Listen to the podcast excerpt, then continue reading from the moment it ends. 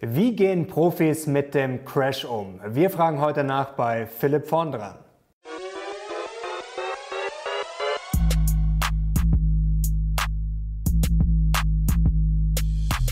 Servus Leute und herzlich willkommen in einem brandneuen Video der Mission Money. Wir sind heute back mit einem sehr spannenden Gast und zwar mit dem Kapitalmarktstrategen von Flossbach von Storch. Herzlich willkommen, Philipp von dran. Hallo, schön wieder mal dabei zu sein. Ja, freut uns sehr. Wir hatten letztes Jahr im Juli, glaube ich, war es, das Vergnügen, da stand es noch ein bisschen besser, da sah es ein bisschen freundlicher aus an den Märkten. Damals haben wir darüber gesprochen, ob es sich jetzt noch lohnt zu kaufen, weil natürlich die Kurse schon relativ hoch waren. Jetzt sind sie viel billiger. Jetzt ist die Frage, womit sind Sie denn momentan mehr beschäftigt? Jetzt die Kurse zu verfolgen, Chancen zu suchen oder damit auch vielleicht einfach die Kunden zu beruhigen? Denn klar, beim Vermögensverwalter kommt dann sicherlich der ein oder andere vorbei vorbei und sagt dann, um Gottes Willen, ich habe Angst um mein Geld? Ja, es ist äh, eine Mischung aus allem, aber glücklicherweise haben wir in den letzten Jahren unsere Kunden immer klar eingeimpft, dass es ohne Wohler keine Cola gibt. Sie erinnern sich.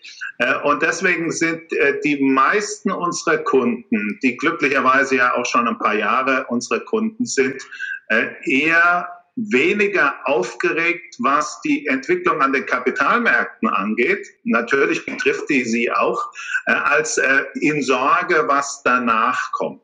Äh, was dieser Virus mit uns, mit der Gesellschaft anstellt, äh, wie die Unternehmen in Zukunft aufgestellt sein werden, vor allen Dingen natürlich die Selbstständigen, die kleinen und mittelgroßen Unternehmen und was das für Auswirkungen auf die politische Landschaft hat. Das sind die viel mhm. intensiveren Gespräche, die wir führen, äh, als die Frage, wie tief kann es denn noch fallen?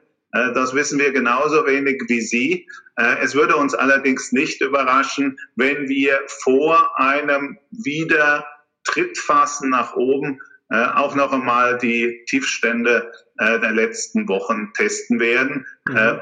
Wie gesagt, die Großwetterlage auf der Gesundheitsebene und vor allen Dingen natürlich auch in der politischen Landschaft äh, das sind Faktoren, die wir eben nicht wirklich beeinflussen können. Mhm. Das ist sehr interessant, wie sich vielleicht die Wirtschaft auch ein bisschen verändern könnte und manche Branchen, da gehen wir später noch drauf ein. Bleiben wir vielleicht noch bei dem aktuellen kurz. Mich würde interessieren, Sie sind ja jetzt auch sehr erfahren, ähm, wann haben Sie denn in den letzten Wochen gemerkt, wann war so der ausschlaggebende Punkt, wo Sie sich gedacht haben, oh, jetzt könnte es dann mal ungemütlich werden, jetzt könnte es dann doch mal vielleicht ein kleiner Crash werden oder vielleicht sogar der ganz große? Wir haben in den letzten zwei Monaten regelmäßig mit unserer Kollegin in Shanghai in Verbindung gestanden. Mhm. Und die Shen Wei, die war ja äh, schon eingesperrt, als wir uns in Europa eigentlich noch äh, so ein bisschen über die Situation in China lustig gemacht mhm. haben. Ja, das ist ein Problem der Chinesen und wie radikal die reagieren, das wird in freiheitlichen Demokratien äh, wie den unsrigen nie vorkommen. Die haben wir ja dann jeden Tag berichtet, immer ein Bild geschickt von ihrem Balkon äh, auf den Blockwart. So haben wir das intern bezeichnet. Also äh, in China haben sie ja sehr oft solche Wohnanlagen, die sind eingezäunt. Dann haben sie wie bei uns bei einer großen Fabrik so eine äh, Einfahrt, wo jemand im Häuschen steht und sie zuweist. Und äh, dieser Blockwart in Anführungszeichen, äh, der hatte dann das Fieberthermometer regelmäßig in der Hand, hat auf eine äh, Tafel, Schiefertafel, die Nummern draufgeschrieben für die Lieferanten äh, der Nahrungsmittel also ich wusste immer vom Balkon runter, jetzt bin ich da, meine äh, Lieferung von der Pizzeria oder vom mhm. äh, Suppengeschäft kommt an. Das hat zunächst immer so ein bisschen Erheiterung und Fragen, ist das bei uns auch möglich, äh, ausgelöst. Richtig ernst wurde das Thema bei uns und das war auch äh, ein Auslöser von äh, Maßnahmen in den Portfolien, äh, als die Zahlen in Italien plötzlich aufgetaucht sind. Mhm. Als wir plötzlich die ersten Toten in Italien gesehen haben, dann haben wir gemerkt, okay, äh, das ist etwas, das ist jetzt in Europa angekommen, das wird uns auch treffen, äh, das wird Auswirkungen haben, nicht nur auf die chinesische Realwirtschaft, sondern auch auf die in Europa und wahrscheinlich früher oder später auch auf die in den USA. Und äh, deswegen habe ich auch in der Familie sehr oft Diskussionen geführt nach dem Motto, hey, wir müssen jetzt zusehen, dass man noch ein bisschen was an, ähm, an äh, Mundschutz bekommen. Äh, ich hatte glücklicherweise von Asienreisen noch ein paar äh, in der Schublade. Äh, wir dürfen nicht mehr so viel sozialen Kontakt haben, äh, was äh, logischerweise hier in Deutschland zu dem Zeitpunkt noch äh, jetzt Info ist so hier, ich kenne dich doch gar nicht als Angsthasen. Aber ich immer gesagt, hey, ich sehe was in Italien passiert, ich sehe was in äh, China passiert ist. Vielleicht sollte man äh, einen Schritt zurückrudern. Und äh, das ist ja inzwischen dann auch in der deutschen Bevölkerung angekommen. Äh, und mit diesem Time Lag ist das dann auch in die USA gewandert. Aber für uns war der wirklich kritische Punkt äh, die ersten Toten in Italien. Mhm.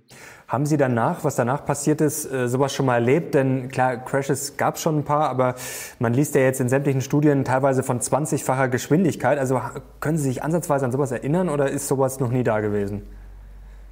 Also ich habe ja schon den ein oder anderen Crash äh, mitgemacht. Äh, der erste Crash war 87. Ich erinnere mich noch, da war ich damals mit meinem Großvater am Gardasee und habe aus einer Telefonzelle damals äh, japanische Optionsscheine gekauft. Dann kam Japan, dann kam der äh, neue Markt, äh, die Finanzkrise. Das waren aber alles relativ singuläre Events der Finanzmärkte. Äh, heute haben wir ja eine ganz andere Situation. Es ist eigentlich die Gesundheit, die mhm. auf die Wirtschaft äh, übergreift und die Konklusionen dieses Einschränkens der wirtschaftlichen Tätigkeit hat dann äh, die Kapitalmärkte ergriffen. Es ist also eine Kombination aus, ich habe Angst um meine Gesundheit und ich habe Angst um meine äh, Vermögenswerte. So etwas habe ich bis heute in der Kombination noch nicht erlebt. Wie kann man sich das dann vorstellen? Wie gehen da die Profis jetzt vor? Also äh, was ist da der erste Gedanke? Aktien verkaufen, erstmal cool bleiben. Wie kann man sich das vorstellen? Versucht man dann sich irgendwie auszurechnen, äh, wie das jetzt das Portfolio betreffen könnte? Oder überlegt man sich, welche Unternehmen das jetzt am härtesten trifft oder ob man vielleicht was dazu kaufen kann, was wer vielleicht profitieren könnte? Was sind da die ersten Schritte und haben Sie auch theoretisch die Möglichkeit abzusichern, also dann auch einfach mal short zu gehen?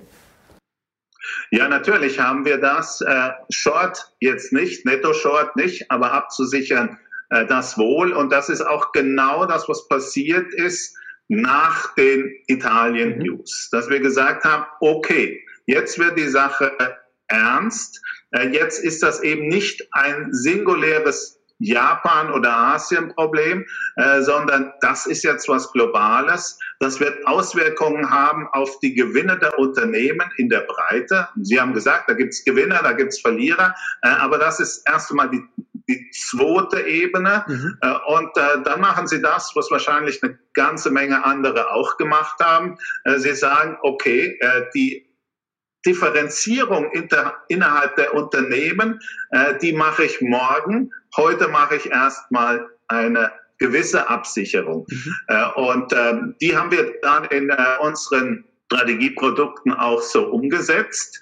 Äh, und äh, das war auch der Grund, warum am Anfang eigentlich alles pauschal gefallen ist. Äh, wenn Investoren anfangen, Future zu verkaufen, dann differenzieren die nicht nach guten oder schlechten Werten, dann wird der Index verkauft und dann reißt das erstmal alles, egal ob das Qualität ist oder nicht, ob die getroffen sind durch die aktuelle Situation mhm. oder eigentlich sogar davon profitieren. Äh, die werden en bloc äh, nach unten äh, geworfen. Ich würde mal sagen, das ist das, was die ersten zwei Wochen mhm. bis zum temporären Tiefpunkt der Fall war. Und dann hatten sich die meisten Investoren in die Position hineinbewegt, in der sie sich zunächst einmal wohlgefühlt haben, haben gesagt, okay, jetzt habe ich das gemacht, was notwendig war. Jetzt überlege ich auf Titelebene. Mhm. Gibt es Titel, die ich dazu kaufe? Gibt es Titel, die jetzt nicht mehr die Qualitätsansprüche erfüllen, die ich ursprünglich von ihnen erwartet habe? Dann macht man die täglichen intensiven Anrufe äh, und Gespräche mit den CEOs, mit den CFOs und sagt, okay, was sind die Antworten, die ich jetzt von denen bekomme? Haben die einen Plan für die Zukunft? Mhm. Äh, oder äh, ist das eher Wischiwaschi, was da kommt? Äh, und dann bauen Sie Ihr Portfolio um, äh, so wie wir das äh, grundsätzlich ja immer äh, in unserer Anlagepolitik haben. Wir versuchen ja immer die Stehaufmännchen im Portfolio zu haben, die genau von solchen Krisen, eben auch von den Verkäufen dieser Future-Position zunächst einmal umgeworfen werden, mhm. aber dann ausreichend Blei im Hintern haben, um wieder hochzukommen. Äh, und ich würde sagen, äh, die große Mehrheit der Unternehmen, die wir so äh, definiert hatten, haben das auch erfüllt. Und das ist auch der Grund, warum wir, was die Performance der letzten Wochen angeht, sicher auch alles andere als ungeschoren davon gekommen sind. Aber mit den Zahlen, die wir haben, year to date, können die meisten unserer Kunden recht ordentlich umgehen. Da können wir gleich noch drüber sprechen, was dann vielleicht so Kriterien sind oder was Sie da überzeugt hat in den Gesprächen. Was mich noch äh, vorab kurz interessieren würde, wie ist denn äh, das jetzt bei den Vermögensverwaltern in hinsichtlich, ich sage jetzt mal Vorschriften? Wir hatten vor kurzem Andreas Beck bei uns, der ist Portfolioexperte und der hat uns das so erklärt, dass es eigentlich oft bei den Profis ein Problem ist, weil es immer nach diesen Risikokennzahlen geht und man dann teilweise gezwungen ist zu verkaufen und dann eigentlich immer zyklisch handeln muss. Also dass man dann eigentlich erst oft wieder Positionen aufbauen kann, wenn es dann wieder stabil ist, wenn es dann schon wieder ein bisschen gestiegen ist. Also wie läuft das dann genau ab? Also sind Ihnen da teilweise sogar die Hände gebunden? Da muss man, da muss man extrem stark differenzieren. Äh, bei den klassischen Fondsprodukten, die wir verwalten, spielt das für uns überhaupt keine Rolle. Mhm. Wir haben keine Risikoziele, äh, die werden nicht quantitativ gesteuert. Wir versuchen hier ausschließlich den gesunden Menschenverstand einzusetzen. Mhm. Äh, wir legen das Geld so an, wie wir unser privates Geld äh, anlegen zu diesem Zeitpunkt, weil das meiste ist ja in den Fonds auch drin. Was anderes ist es bei dem ein oder anderen institutionellen mhm. äh, der eben aufgrund der Regulation äh, maximal bestimmte Verluste tolerieren kann. Mhm. Äh, das ist die sogenannte Wertuntergrenze und da ist das definitiv so. Da kommt dann ein gewisser Automatismus zum Greifen, ein sehr prozyklischer Automatismus, den wir auch immer kritisieren. Wir sind der Meinung, das ist ein absolut ungeeignetes Instrument. Aber was wollen Sie machen, wenn der Regulator den Kunden das so vorschreibt? Äh, und da kann es dann wirklich passieren, dass äh, obwohl der Kunde in seiner Wahrnehmung äh, eigentlich genau das Gegenteil, also Anfang möchte kaufen, gilt im Übrigen sowohl für die Aktien wie für die Renten, dass er verkaufen muss. Glücklicherweise sind das bei unseren Kunden die absolute Minderheit. Aber in vielen Teilen unserer Branche spielt das institutionelle Geschäft, das quantitative mit Wertuntergrenze eine sehr große Rolle und hat definitiv auch Einfluss dann auf die Entwicklung der Kapitalmärkte und leider Gottes völlig richtig einen sehr prozyklischen. Was mich interessieren würde persönlich, ähm, es ist ja immer schwer, dann cool zu bleiben. Also in der Theorie ist das immer einfach, aber wenn es dann wirklich hart auf hart kommt, wie haben Sie sich da angewöhnt, mental dann sozusagen da eiskalt zu bleiben, also diesen ganzen Versuchungen zu widerstehen. Ich sage jetzt mal diesem Recency Bias, dass man zu sehr jetzt die jüngsten Ereignisse im Kopf hat oder dieser Mere Exposure Effekt, dass einem dann sozusagen die ganzen Sachen jetzt aufgedrückt werden, dass man dann sozusagen cool bleibt und wirklich diesen Blick nach vorne behält. Ich sage jetzt mal sechs Monate oder vielleicht sogar fünf Jahre voraus. Gibt es da irgendwelche Tricks? Äh, da gibt es zunächst einmal einen Trick, den wir in unserer Firma versucht haben zu institutionalisieren. Äh, das ist ja nicht die erste Krise, die wir durchleben. Und äh, wir, für uns war die ähm, Krise nach dem Platzen der New Economy Blase eine extrem wichtige, um unseren Anlageprozess zu entwickeln. Mhm. Wir haben damals die Frage gestellt, wie können wir es sicherstellen, dass wir in einem solchen Umfeld für unsere Kunden nicht Haus und Hof verlieren, sondern äh, die Verluste ganz bewusst limitieren, weil jedes eingesparte Verlustprozent macht natürlich auf dem Weg nach oben äh, dann die Luft wieder um einiges klarer. Und wir haben uns damals zusammengesetzt und fünf Postulate erarbeitet, äh, die auch unser äh, Firmenlogo so ein bisschen erklären, mhm. Äh, die in jedem Kundenportfolio, in jedem Fonds umgesetzt werden müssen. Das ist die Diversifikation, das ist die Qualität, das ist immer die Frage der Beziehung zwischen Qualität und Wert, also was zahle ich für ein mhm. gutes Unternehmen. Das ist die Solvenz im Moment extrem mhm. wichtig und die Flexibilität. Das, das ist für uns ein Denkgerüst, ein Mental Model, wie das äh, oft im englischen Bereich genannt wird. Äh, von dem wir sagen, das haben unsere Mitarbeiter alle auf der Schulter äh, tätowiert. Und wenn Sie sowas haben, dann können Sie sich immer an diesen fünf Punkten runterdeklarieren, äh, äh, definieren. Ist mein Portfolio noch ausreichend diversifiziert?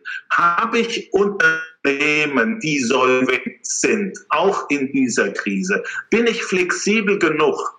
im richtigen Moment Liquidität zu schaffen, wenn sie möglicherweise notwendig ist. Das ist das eine. Also wir haben ein Denkgerüst. Mhm. Das zweite ist natürlich eine gewisse Erfahrung. Wenn Sie das machen, äh, wie ich seit 84, äh, dann haben Sie eine ganze Menge schon gesehen. Es ist immer wieder derselbe Satz, der fällt. Sowas hat die Welt noch nie gesehen.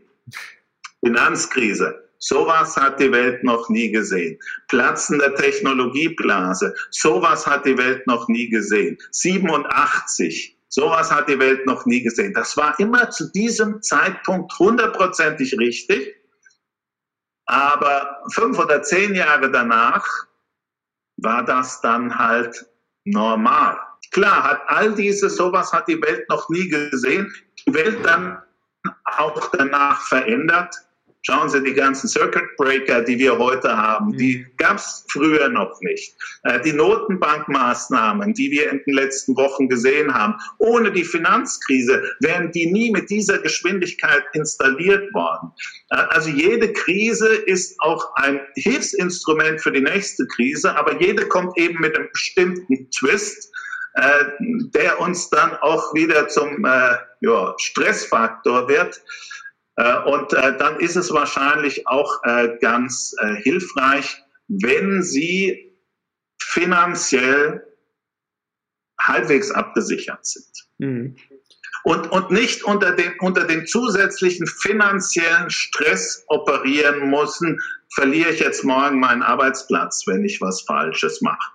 deswegen ist die, ist die Kapitalisierung eines Unternehmens so wichtig. wenn, wenn meine Geschäftspartner zu unseren Mitarbeitern gehen können und sagen, wir können auch euch weiter beschäftigen, selbst wenn wir die nächsten zwei, drei Jahre keinen Umsatz machen. Dann klingt das vielleicht für manche arrogant, aber es ist natürlich eine Rückversicherung. Macht bitte weiter so, wie ihr das in der Vergangenheit gemacht habt. Über euren Arbeitsplatz müsst ihr euch im Moment definitiv keine Sorgen machen.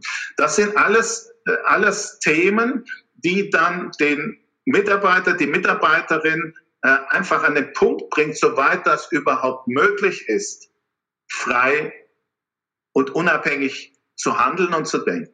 Bleiben wir doch mal bei der Solvenz. Worauf schauen Sie da? Einfach auf äh, Rücklagen, also Cashberge, wie es zum Beispiel Apple oder Berkshire hat, oder Cashflow? Ist, geht das dann so einfach oder muss man da noch tiefer rein?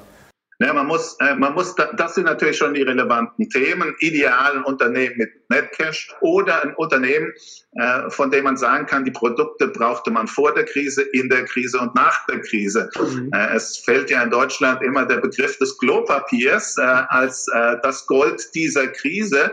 Das ist aber klassisches Produkt. Das brauchte man vor der Krise, in der Krise und wird das auch äh, wahrscheinlich nach der Krise brauchen. Das ist das eine. Also Sie müssen sich zunächst einmal Unternehmen herausfiltern, die über diese Kriterien ein anlachen. Äh, dann müssen Sie aber Szenarien bilden und fragen, ist dieses Lächeln, das aus dem Unternehmen kommt, wirklich eines, äh, das auch nach der Krise gehalten werden kann? Mhm. Das Net Cash hilft mir nichts, wenn die Burnrate so hoch ist, äh, dass bei meinem Szenario äh, das Unternehmen zwar heute noch nicht Cash hat, aber morgen nicht mehr. Äh, ein Produkt, das heute spannend ist, wird das morgen auch noch gebraucht? Wird die Unternehmung vielleicht durch schlechtes Verhalten in der Krise Reputation einbüßen. Das sind Themen, die sie machen müssen und dafür brauchen sie natürlich gewisse ökonomische Szenarien. Wie stark wird der Gewinneinbruch dieses Unternehmens werden? Äh, wie stark ist der Ausfall von Lieferketten von Relevanz? Äh, das sind die Fragen, die Sie dann alle reinnehmen müssen. Und wie gesagt, ganz entscheidend sind dann auch die Gespräche mit den Vorständen, denen Sie dann eben die Frage stellen, wenn die Krise jetzt vorbei ist, was hat sich für dich geändert? Mhm. Ähm, das ist ganz spannend, weil äh, an, an, an solchen Fragen, an solchen Fragen äh, können Sie dann eben auch versuchen zu erahnen, äh, ob dieses Management heute in der Lage ist, über die Krise, über die aktuelle Krise hinauszudenken oder so absorbiert ist äh, vom Überlebenskampf in der mhm. Krise, äh, dass sie überhaupt keine Gedanken sich machen können, wie sie das klingt jetzt vielleicht ein bisschen blöd, aber ich glaube, das ist schon sehr wichtig, wie die aus dieser Krise gestärkt herauskommen. Und äh, da haben wir natürlich, und speziell äh, wenn Bert Flossbach an diesen Calls teilnimmt, äh, den Vorteil, dass er als erfolgreicher Unternehmer mit diesen Unternehmen und den Managern als Peer sprechen mhm. kann. Da kommt dann oft auch die Frage zurück, wie macht ihr das? Wie ist denn die Situation bei euch? Äh, wie versucht ihr, die Mitarbeiter bei Laune zu halten? Funktioniert bei euch die Infrastruktur in all den Homeoffices? Äh, das ist wirklich sehr wichtig. Sie sind dann nicht irgendein junger Analyst, sondern Sie sind ein Vorstand oder ein Partner in einem Unternehmen, das auch äh, sehr erquickliche Geschäftsmodelle aufzuweisen hat. Äh, und dann spricht man da eher unter seinesgleichen und da kommt vielleicht der eine oder andere Twist mehr mal raus. Können Sie uns da vielleicht mal einen Blick durch äh, Schlüsselloch geben? Natürlich absolut anonym, aber gab es da jetzt Beispiele, wo Sie gesagt haben, ähm, bei den Calls waren da Unternehmen dabei, wo jetzt kam nach dem Motto, ja, wir müssen jetzt gucken, wie lange wir noch durchhalten und andere positive Beispiele, die schon die Szenarien parat liegen haben, sagen wir mal Lockdown bis Mai, dann starten wir da wieder durch, Lockdown bis Juni, dann starten wir so durch, das, danach wollen wir das und das Wachstum, das kostet uns so und so viel. Kann man sich das so vorstellen? Gab es da wirklich große Unterschiede? Nee, die Smarten äh, werden natürlich Ihnen nie sagen, Lockdown Ende im Mai oder Juni. Weil die Smarten wissen ganz genau, dass sie das nicht wissen. Die Smarten werden Ihnen sagen, wenn wir rauskommen aus der Krise, dann haben wir ganz andere Prioritäten dann konzentrieren wir uns vielleicht auf viel weniger Geschäftsfelder. Wir haben im Moment viel zu viel gemacht. Wir haben an viel zu viel Hochzeiten mhm. getanzt. Wir sehen jetzt viel klarer, wo sind wir wirklich super und wo sind wir mittelmäßig. Das sind äh, Gespräche. Oder wenn Sie dann äh, mit einem äh, Vorstand sprechen, der sagt, oh, wir haben jetzt eine Dividendenrendite von X und wir verstehen nicht, warum uns die Aktionäre immer noch kein äh, nicht mit Kauforders äh, überschütten, dann sagen sie schon, okay, das klingt dann doch ein bisschen desperate, äh, was da kommt. Ähm, wie gesagt, ohne Namen zu nennen, äh, Spreu, äh, man sieht dann wirklich, was Spreu und was Weizen mhm. ist. Ähm, so richtig überraschend war es eigentlich nicht. Ich würde sagen, abgefallen, aber der Großteil derjenigen, bei denen sie äh, schon in den letzten 36 Monaten das Gefühl haben, die wissen, von was sie sprechen, die haben auch das jetzt wieder geliefert. Jetzt haben Sie gerade schon das Thema Dividendenrendite angesprochen. Das würde mich jetzt mal interessieren. Kann man sagen, dass eigentlich momentan, wenn man nur auf solche Kennzahlen schaut wie Dividendenrendite oder KGV, dass das eigentlich vollkommen schwachsinnig ist im Moment? ja, besser hätte ich es nicht formulieren können. äh, besser hätte ich es nicht formulieren können. Wir haben alle keine Ahnung wie stark die Gewinne zumindest für das Jahr 2020 von dieser Entwicklung getroffen werden. Es ist meiner Meinung nach deutlich mehr als das, was wir äh, im Moment noch an Analystenschätzungen äh, für die großen Indizes im Raum äh, stehen haben. Äh, das ist äh, für mich genauso illusorisch äh, wie das, was viele machen und sagen, schau dir die Dividendenrendite von dem Titel an, muss ich doch jetzt kaufen. Äh, und dann sage ich, du, äh, entweder wird die Dividende halbiert oder nicht gezahlt, was wahrscheinlich das Vernünftigste wäre, oder äh, die Dividende wird dann aus der Substanz gezahlt und äh, limitiert wieder die Innovationsfähigkeit des Unternehmens. Diese Kennzahlen, äh, die muss man heute entweder um ein gutes Szenario adjustieren mhm. und sagen, okay, äh, das ist meine Annahme bei äh, den äh, Gewinnen. Äh, daraus wird folgende Reduktion bei den Dividenden äh, kommen. Dann ist das durchaus äh, etwas, was man analysieren kann. Oder man sagt, das ist im Moment nicht zu gebrauchen. so schwer das ist für die Mehrheit ihrer nicht professionellen Zuseher, wird es extrem schwierig sein für halbwegs jede relevante Unternehmung so ein Szenario aufzubauen. Äh, da muss man schon eine ganze Menge an äh, Mikroanalysten haben und man muss sich auch äh, begrenzen auf eine gewisse Anzahl von Unternehmen. Jeder, der das versucht, über 200, äh, 250 Unternehmen zu tragen, der braucht eine ja, der braucht bestimmt drei oder vier Fußballmannschaften an Analysten. Äh, und ich glaube, den, äh, den Luxus äh, können sich die wenigsten wirklich gönnen. Wie sieht es denn jetzt eigentlich mit Small Caps, Large Caps aus? Also grundsätzlich sind ja Small Caps normalerweise attraktiv, teilweise bringen die ja sogar mehr Rendite, aber in der aktuellen Situation ist es da sinnvoller, dann gerade jetzt auf die Large Caps zu setzen? Erstens natürlich wegen der Stabilität, wegen vielleicht äh, mehr Finanzpolster und auch wegen der Liquidität, dann wegen der Handelbarkeit? Oder spielt das jetzt äh, eine untergeordnete Rolle bei Ihnen? Da ist das Thema Liquidität ein extrem wichtiges. Äh, und damit scheidet natürlich äh, für den Großteil der von uns verwalteten Geldern dieses Thema aus. Klar, es wird den einen oder anderen Kunden geben, der sagt, er möchte das äh, als Spezialität machen, weiß dann aber auch um die Liquiditätsthemen, die damit verbunden sind. Aber grundsätzlich ist das schon der Punkt, den Sie ansprechen.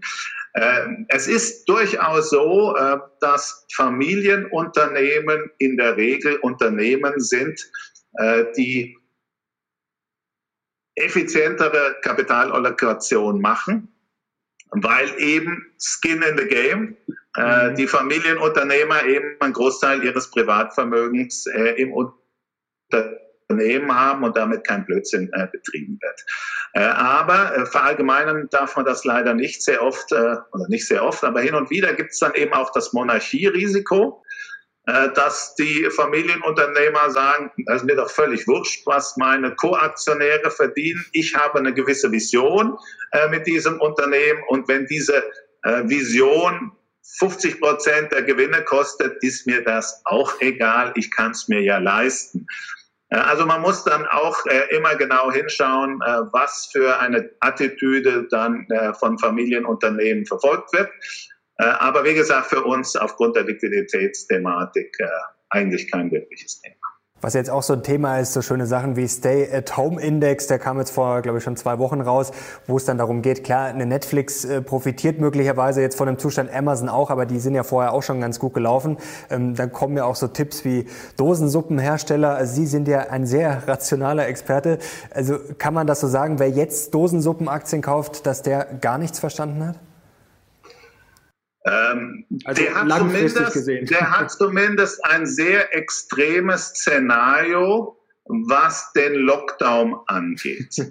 äh, wenn ich davon ausgehe, dass wir noch zwei äh, Jahre lang im Lockdown sitzen, äh, dann ist vielleicht äh, das Lager des Dosensuppenherstellers äh, ein äh, Pfand, mit dem er irgendwann mal wuchern kann. Äh, aber das ist natürlich jetzt ein sehr extremes Szenario. Nein, aber es ist natürlich schon richtig, dass wir bei jedem der Unternehmen, die wir analysieren, die Frage stellen, profitieren die möglicherweise äh, von dieser Entwicklung. Äh, fünf Minuten bevor ich hier auf den Call gekommen bin, äh, hat der Kollege in unserem Analyseteam, der sich mit der Gaming-Branche beschäftigt, die Zuwachszahlen der Gaming-Plattformen und der genutzten Downloads und auch gekauften Spiele aufgezeigt. Mhm. Und das wird äh, wahrscheinlich keinen überraschen, äh, dass da in der Mehrheit der Länder zweistellige, teilweise dreistellige Zuwachsraten äh, zu verbuchen sind. Und das ist deshalb nicht ganz irrelevant, weil wenn sich eine Familie in dieser Phase, die bisher noch keine Spielekonsole hatte, eine solche anschafft, äh, dann dürfte äh, dieses Instrument auch nach der Krise äh, weiter verwendet mhm. werden. Also ein gewisser Gewöhnungseffekt. Das kann man definitiv und sollte man auch definitiv nicht ausblenden. Aber es ist halt ein bestimmter Bereich, der davon profitiert. Und wir sind als Anleger keine Anleger, die sagen, wir bauen das dann in Themen oder Subindizes um. Wir suchen uns dann lieber äh, aus dem Bereich die zwei oder drei Unternehmen aus, die zu unseren fünf Postulaten äh, wieder mhm. passen. Und es ist, glaube ich, ganz wichtig, Sie finden praktisch in jeder Branche gute und weniger gute Unternehmen. Dieses reine Branchendenken ist natürlich wieder relativ einfach umzusetzen. Äh, aber wenn Sie einen Qualitätsansatz haben, wie wir, äh, dann finden Sie sehr oft auch in Branchen, wo Sie sagen, um Gottes Willen, da würde ich im Moment nicht investieren. Das eine oder die zwei Unternehmen, wo Sie sagen, jo, äh, aber die sind extrem resistent, die haben eine robuste Struktur. Selbst in dem Sektor äh, kann man über die nachdenken. Jetzt würde mich Ihre Einschätzung interessieren, wie sich vielleicht die Wirtschaft und auch so manche Branchen verändern könnten. Denn jetzt gibt es ja die einen, die sagen, oh, die Krise wird jetzt einiges verändern. Momentan, klar, haben die Leute Zeit zum Nachdenken. Dann kommt man vielleicht momentan mal auf die Idee, ähm, ich unterstütze jetzt wieder die kleineren Läden, ich gehe vielleicht mal wieder ins Reisebüro. Glauben Sie, dass sich sowas wirklich durchsetzt oder ist es so, wie es meistens ist, dass dann in zwei, drei Monaten eigentlich alles wieder vergessen ist und dann zum Beispiel bei Reise und Flugzeugen, dass wieder genauso viel geflogen wird. Also wie schätzt man das jetzt ein? Denn das könnte ja theoretisch schon zu Umbrüchen führen, meinetwegen jetzt weniger Kreuzfahrten und Co. Oder ist da eher der rationale Ansatz zu sagen, spätestens in einem Jahr ist dann alles wieder so wie vorher? Ich glaube, es ist immer alles so wie vorher. Es setzt sich am Ende immer durch der, der seinem Kunden das passgerechteste Produkt liefert. Mhm. Und äh, es gibt sehr viele kleine Läden, die haben passgerechte Produkte, die haben sich in den letzten zwei oder drei Wochen auf Home Delivery äh, oder auf Internethandel umgestellt und können, können von ihrem passgerechten Produkt den Kunden heute weiter bedienen. Äh, und es gibt viele, auch im Internetbereich, wo man sagt, die sind zwar im Internet, die werden aber nicht überleben, weil sie eben genau dieses passgerechte Produkt nicht haben. Äh, für mich ist es naiv, davon auszugehen, dass äh, Menschen für eine längere Frist äh, Konsum dort betreiben, wo er für sie nicht passgerecht ist. Mhm. Sondern sie werden eher solche Maßnahmen machen, wie wir durchaus auch, und sagen, mein Lieblingsrestaurant, da bestelle ich halt jetzt äh, Home Delivery, bloß damit der nicht in Liquiditätsprobleme kommt. Und wenn der zu mir kommt äh, und sagt, du Philipp, tu mir Gefallen und kauf mir einen 200 Euro Essensgutschein, äh, ich muss hier wieder für drei Tage über die Runden kommen, dann tue ich das auch. Ich sage, äh, das ist äh, seit sieben, acht Jahren unsere Hausreinigung. Äh, das macht eine türkische Dame mit sehr viel Herzblut und da habe gesagt, Jasmin, wenn du Geld brauchst, sag mir das. Ich gebe dir gerne einen Privatkredit, weil ich weiß, du machst das mit Passion, du bist eine Ehrenfrau, du wirst alles unternehmen, um nach der Krise das zurückzuzahlen. Sie hat gesagt, Philipp, vielen Dank, brauche ich im Moment nicht, aber ich weiß immerhin, ich kann auf dich zurückkommen. Aber das ist genau der Fall. Die, die Jasmin macht für unsere Familie die passgenaue Serviceleistung und deswegen wird die auch durch diese Krise durchkommen, äh, während äh, die Reinigung, äh, wo ständig irgendwie äh, suboptimal geliefert wird, jetzt gleich ausgefiltert wird. Und ein System auch funktionieren. Genau dafür gibt es ja eigentlich auch Krisen, um die Qualität von den nicht so qualitativ hochwertigen Anbietern äh, auszusondern, so hart das auch klingt. Und äh, das ist natürlich die große Frage, ob das im Moment durch die Maßnahmen von Notenbanken und Regierung äh, auch genauso äh, realisiert wird. Wie geht man denn mit Unternehmen um, wie zum Beispiel jetzt der Lufthansa, die ja schon systemrelevant erscheinen, aber natürlich momentan Riesenprobleme haben, dass vielleicht in Zukunft ein bisschen weniger geflogen wird. Davon kann man ja jetzt momentan auch ausgehen, weil viele vielleicht merken, ja, so per Skype geht's dann auch ganz gut, muss man vielleicht nicht jeden Flug machen, kostet ja und für die Umwelt ist es ja auch mittlerweile nicht mehr so on vogue äh, zu sagen, ich fliege möglichst viel. Ähm, also die haben ja schon Probleme. Auf der anderen Seite kann man ja davon ausgehen, dass jetzt der Staat im Zweifel dann eine Lufthansa nicht pleite gehen lässt. Kann man sowas irgendwie einschätzen? Ist sowas vielleicht sogar eine gute Wette, wenn man einfach sagt, okay, die gehen nicht pleite? Oder sollte man von sowas momentan einfach die Finger lassen? Also ich glaube, eine äh, Fluggesellschaft ist eine Infrastrukturmaßnahme, insofern brauchen wir die. Das ist die erste Antwort. Äh, jetzt könnte ich hingehen und sagen, warum ist eine Fluggesellschaft äh, privatwirtschaftlich und die Bahn gehört dem Staat? Ähm, so richtig gut erklären äh, kann einem das wahrscheinlich keiner, außer es gibt irgendwelche Voraussetzungen, was Lizenzen für äh, Flug, Flüge und ähnliches anbetrifft. Ähm, die Garantie, dass Lufthansa nicht pleite geht, äh, bedeutet aber nicht, dass die Aktionäre nicht all ihr Geld verlieren können. Äh, der Staat könnte ja hingehen sagen, okay, äh, rechnen eine Kapitalerhöhung. Mhm. Äh, und die verbleibenden Aktionäre äh, werden eben so verwässert, dass ihnen noch ein oder zwei Prozent des Eigenkapitals zusteht. Das wäre zum Beispiel ein Weg. Äh, bei den Fluggesellschaften ist ja auch ein anderes Thema, eines, das man nicht unterschätzen darf und das wir in unserem Research Institut schon seit vielen Jahren anprangern das ist die Frage der Pensionskassen. Das ist etwas, was in Deutschland sehr viele Unternehmen äh, und die Lufthansa gehört da auch zu, äh, belastet, deren operative Gewinne äh, immer wieder massiv mindert. Und auch an solche Themen äh, muss man rangehen. Äh, das Management der Lufthansa hat das in den vergangenen Jahren immer wieder versucht.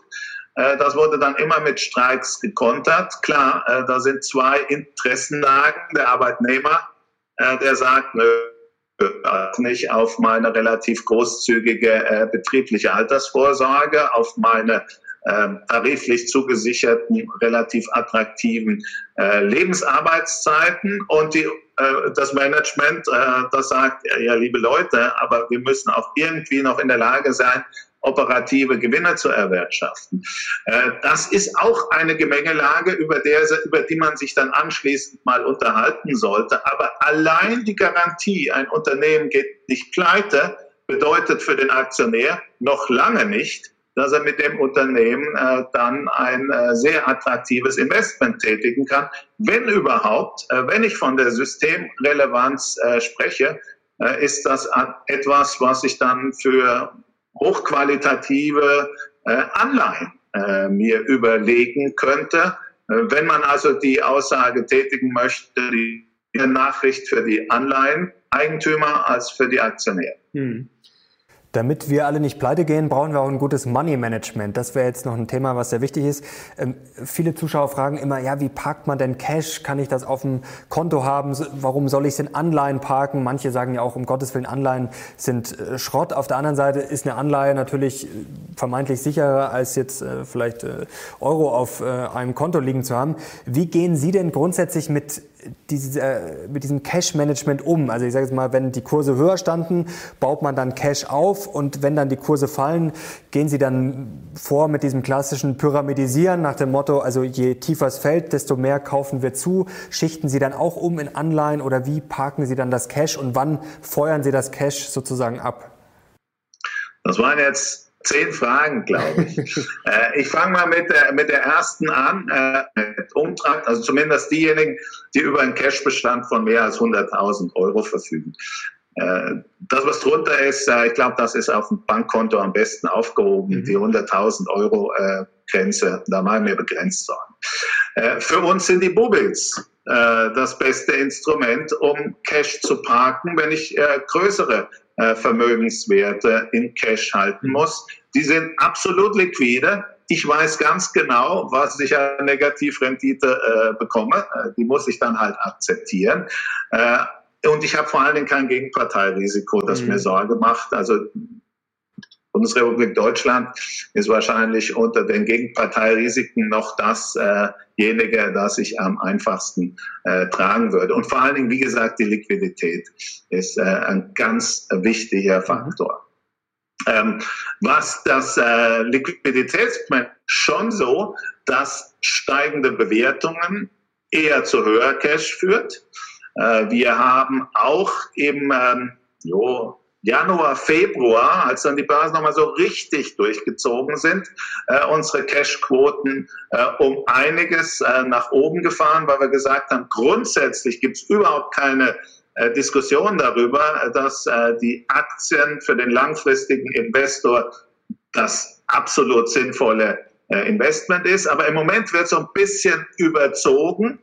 Äh, wir fahren mal die Cashquote nach oben, weil die Bewertung gestiegen Das wollte ich gerade fragen. Also schauen Sie dann einfach aufs KGV oder aufs historische KGV, Schiller KGV? Äh. Free, Free Cashflow Yield. Mhm. Schiller, Schiller KGV ist ein sehr gefährliches Instrument. Ich glaube, das haben viele äh, Menschen noch nicht kapiert. Äh, das greift ja auf die und wir haben versucht, das Schiller KGV einfach mal bei unveränderten Kursständen auf die nächsten drei und vier Jahre nach vorne zu berechnen. Mhm. Und dann fällt das Schiller KGV automatisch, weil einfach drei sehr schwache Jahre ausfallen, mhm. was äh, die äh, Gewinne angeht. Also da muss man, muss man wirklich sehr vorsichtig sein und auch mit Szenarien operieren. Nein, für uns ist die Free Cashflow Rendite das entscheidende Kriterium, an dem wir Kauf- und Verkaufsentscheidungen äh, ausmachen. Äh, und äh, wenn die Free Cashflow-Rendite zurückgeht und jeder unserer Analysten gibt immer so eine Zielrendite vor, ab der mhm. er der Meinung ist, das ist attraktiv oder nicht mehr attraktiv, äh, dann kommt, wenn das auch kein Automatismus ist, aber durch die, durch die reine Abweichung von der Zielrendite dann auf den Portfolio-Manager schon so emotionaler, intellektueller Druck ein bisschen was äh, abzugeben. Äh, umgekehrt ist es natürlich auch so, wenn Sie dann bei fallenden Kursen das Gefühl haben, dass die Bewertung sich verbessert, äh, dass Sie dann in die andere Richtung agieren. Das Problem, das wir im Moment allerdings haben, ist, Ihnen fehlt wirklich eine ordentliche Grundlage, um solche Analysen zu machen. Sie müssen mit Szenarien operieren.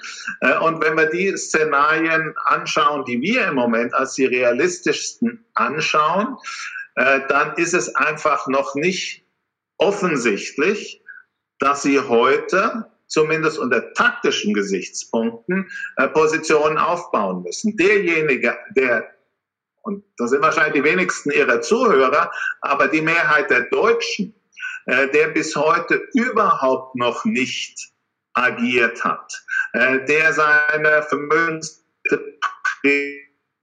mehr immer noch entweder in Nominalanlagen hat, also reine klassische äh, Sparbücher, Sparkassen, äh, mhm.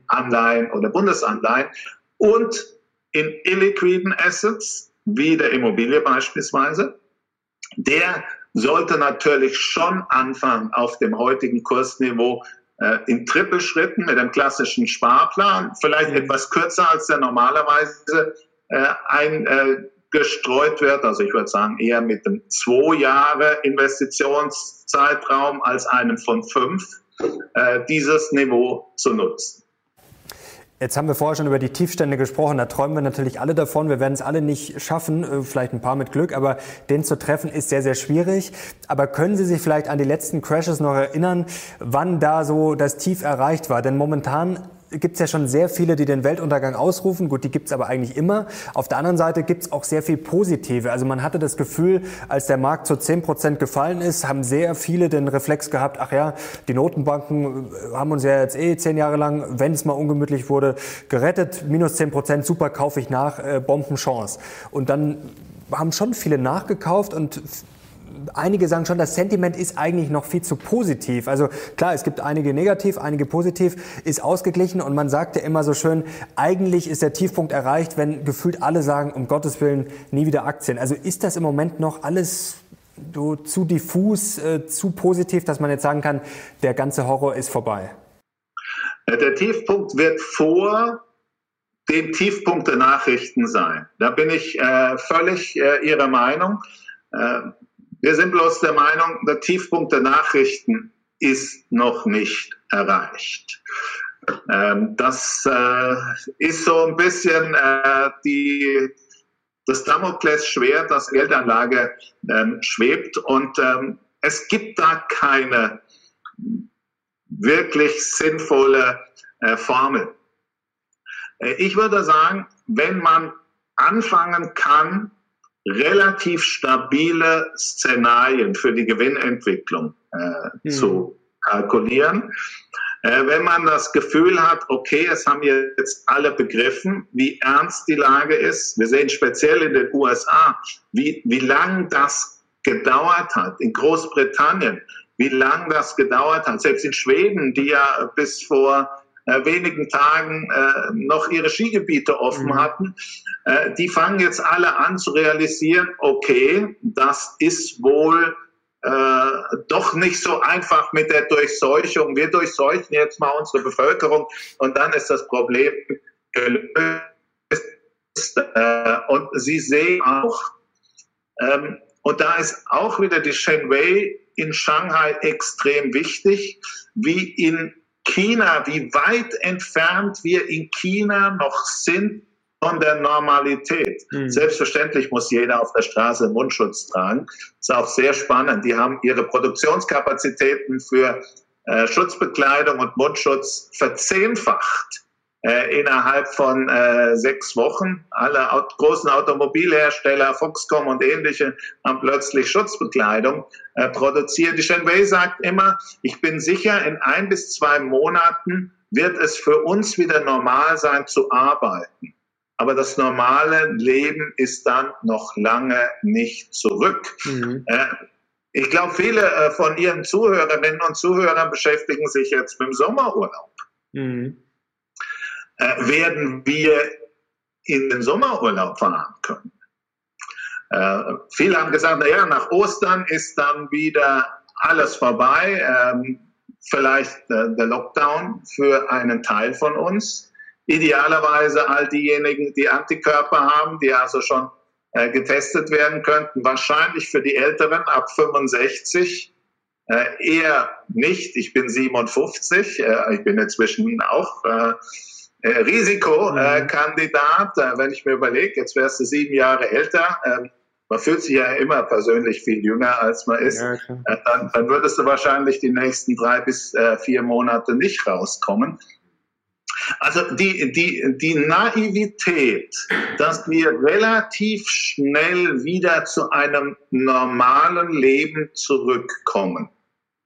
Und da meine ich nicht einfach nur, dass wir normal ins äh, Büro gehen können und nicht mehr hier in unseren eigenen vier Wänden sitzen, die wird viel länger äh, das uns heute vorstellen wollen.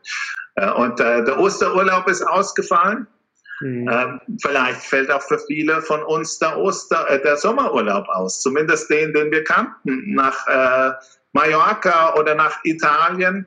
Äh, wahrscheinlich wird es noch Restriktionen geben, was den internationalen äh, Reisemarkt angeht, äh, das zieht sich wie Kaugummi und äh, ich glaube, da müssen wir uns erst noch dran gewöhnen. Mhm. Aber trotzdem können wir eigentlich festhalten, würden Sie sagen, ähm, bei allen Risiken, was auch immer aufgerufen wird, also ob es jetzt vielleicht noch, wie gesagt, ob sich der Lockdown zieht, ob dieses Jahr vielleicht komplett abgeschrieben wird, um es mal so zu formulieren, ob es vielleicht auch noch wieder eine Euro- oder eine Finanzkrise gibt, können wir trotzdem sagen, wer jetzt keine Aktien hat, ähm, oder in den nächsten Monaten Zukaufchancen nutzt, wer keine Aktien hat, der verliert dann am Ende auf jeden Fall? Also wer, wer jetzt keine Aktien hat, und immer noch alles im Nominalen hat, der wird durch die finanzielle Repression, die natürlich durch all die Ereignisse, äh, die äh, wir jetzt haben und die Reaktion der Notenbanken und der Staaten, die ja zu massivem Aufblähen äh, der Schuldenquoten führen wird. Da, da wird kein Weg dran vorbeiführen. Da geht es nicht um das Ob, sondern wie stark. Äh, diese finanzielle Repression wird natürlich dort reinbeißen. Und derjenige, der und, und vielleicht ist diese Krise gar nicht schlecht, so ein bisschen auch als Lackmustest, äh, der gemerkt hat, okay, ähm, da hatten wir zwar ziemlich kräftige Schwankungen, aber ich kann damit umgehen. Äh, der sollte sicher anfangen, hier aktiv in Realwerte äh, das Portfolio umzuschichten. Und da ist in Deutschland so viel Raum. Wie gesagt, Ihre Zuhörerinnen und der Durchschnitt, aber wir sollten das in unseren Bekannten- und Freundeskreisen jetzt noch stärker postulieren, äh, weil die Gefahr ist natürlich, äh, dass diese Krise auf der politischen Ebene genau das Gegenteil auslöst, dass wir weniger Wirtschaft mhm. bekommen. Vielleicht noch äh, abschließend ein, zwei Sachen noch. Ähm, der Bärenmarkt äh, ist ja auch so ein Thema, was uns jetzt umtreibt. Mit was müssen wir denn da jetzt noch rechnen? Also klassisch ist natürlich, dass die Wohler extrem hoch ist. Also man darf sich jetzt wahrscheinlich nie sicher fühlen. Also es gibt ja heftige Gegenbewegungen. Einige atmen dann ja mal auf, wenn es wieder grün wird, nach dem Motto, oh, jetzt ist es vorbei. Also das wird wahrscheinlich noch lange gehen, oder? Und was können Sie vielleicht den Leuten noch mitgeben an Ihrer Erfahrung? Also was kann man im Bärenmarkt richtig machen und was sind sozusagen die größten Fehler? Ich würde sagen, wenn man in sich selbst spürt, dass man mehr Freude an roten Zeichen, also an Kursverlusten hat, als an grünen Zeichen, dann wird es Zeit, sich selbst zu rütteln. Mhm. Äh, weil, weil dann ist man mental eigentlich umgekippt. Äh, dann, dann hofft man auf noch mehr äh, Rückschlag, um noch günstiger zu kaufen. Mhm. Äh, wenn, wenn das in einem, wenn man das in einem selbst beobachtet, die Freude am Kursverlust, die Freude am Kursanstieg überwiegt, dann kippt diese Emotionswelle, wahrscheinlich nicht nur bei einem selbst, sondern bei vielen anderen im Markt. Und das ist zumindest aus den Erfahrungen der letzten äh, 35 Jahre bei mir immer der Indikator gewesen, der gesagt, so Philipp, jetzt musst du, jetzt musst du aufpassen. Jetzt musst du aufpassen. Vielleicht ist genau das jetzt äh, das Niveau, an dem du anfangen musst, verstärkt einzusteigen. Und jetzt noch abschließende Frage. Das wäre jetzt eigentlich schon ein super Schlusswort gewesen. Nur eins ist mir gerade noch eingefallen. Wir hatten letzte Woche Dirk Müller bei uns zu Gast und der hat äh, mal die Idee aufgeworfen, was denn jetzt wäre, wenn jetzt die Krise richtig losgeht. Dirk ist ja mal ein bisschen jemand, der gerne übertreibt, der mal auch äh, äh, Tacheles redet und auch äh, momentan jetzt nicht so positiv ist. Der hat die These aufgestellt, wenn jetzt die Börsen irgendwann komplett schließen sollten und man hat jetzt noch keine Aktien und dann kommt am Ende vielleicht die Hyperinflation oder es gibt Probleme mit dem Geld, dass ich dann vielleicht vielleicht eventuell gar keine Aktien mehr kaufen kann. Also das äh, hat er sozusagen so formuliert, man sollte jetzt aus, aus dem Grund schon Aktien haben. Was wäre denn jetzt, wenn die Börsen theoretisch einfach mal zumachen, ein paar Wochen? Läuft es dann außerbörslich weiter? Oder ja, wahrscheinlich äh, ist dann alles dicht. Äh, also äh, da werden dann auch logischerweise die dazugehörigen Produkte nicht besonders liquide sein. Mhm. Äh, und äh, das Thema, was, was der Dirk da andiskutiert hat, diskutieren wir natürlich auch äh, über Telefon mit den Kollegen. Das, früher hätte man das am Arbeitsplatz mal rübergeworfen. Hey, was hältst du davon? Und da gibt es wirklich ein paar Kollegen, die sagen, eigentlich, boah, bin ich so mittelprächtig optimistisch. Aber was wäre wirklich, wenn morgen die Börse zumacht und ich aufgrund dieser mittelmäßigen äh, optimistischen Situation äh, überdurchschnittlich hohe Liquidität mit mir rumschleppe und dann nicht mehr reinkomme. Mhm. Äh, ich äh, vermute mal, äh, das wird nicht wirklich ein Thema, ein sehr langfristiges Thema, mit dem wir uns auseinandersetzen. Äh, aber derjenige, der solche Sorgen hat, äh, der vor allen Dingen auch im Anschluss äh, argumentiert, nun ja, die Börsen werden ja wahrscheinlich dann nur zu dem Zeitpunkt wieder aufgemacht, wenn dann das Schlimmste vorüber ist, sich also die Stimmungslage verbessert. Und selbst wenn ich nicht mit der schnellen finanziellen Repression argumentieren will, ähm, dann kommt dann möglicherweise ein Kurssprung mhm. von 15 oder 20 Prozent äh, und ich kann nicht mehr rein. Äh, für den ist es sicher sinnvoll, seine Mindestquote an Aktien äh, engagiert äh, zu sein, äh, um eben von dieser Überraschung, so unwahrscheinlich sie im Moment noch erscheint, äh, nicht auf dem falschen Fuß getroffen zu werden.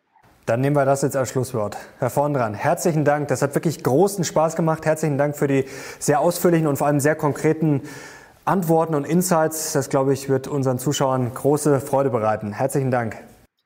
Dankeschön. Da bin ich jetzt gespannt. Ich glaube, das hat sich auf jeden Fall mal äh, einige Kommentare verdient und einige Daumen nach oben. Wenn ihr Philipp Vondran bei uns wieder sehen wollt, dann schreibt das auch gerne in die Kommentare. Ihnen herzlichen Dank. Euch danke fürs Zuschauen. Wir sehen uns beim nächsten Mal. Bis dann. Ciao.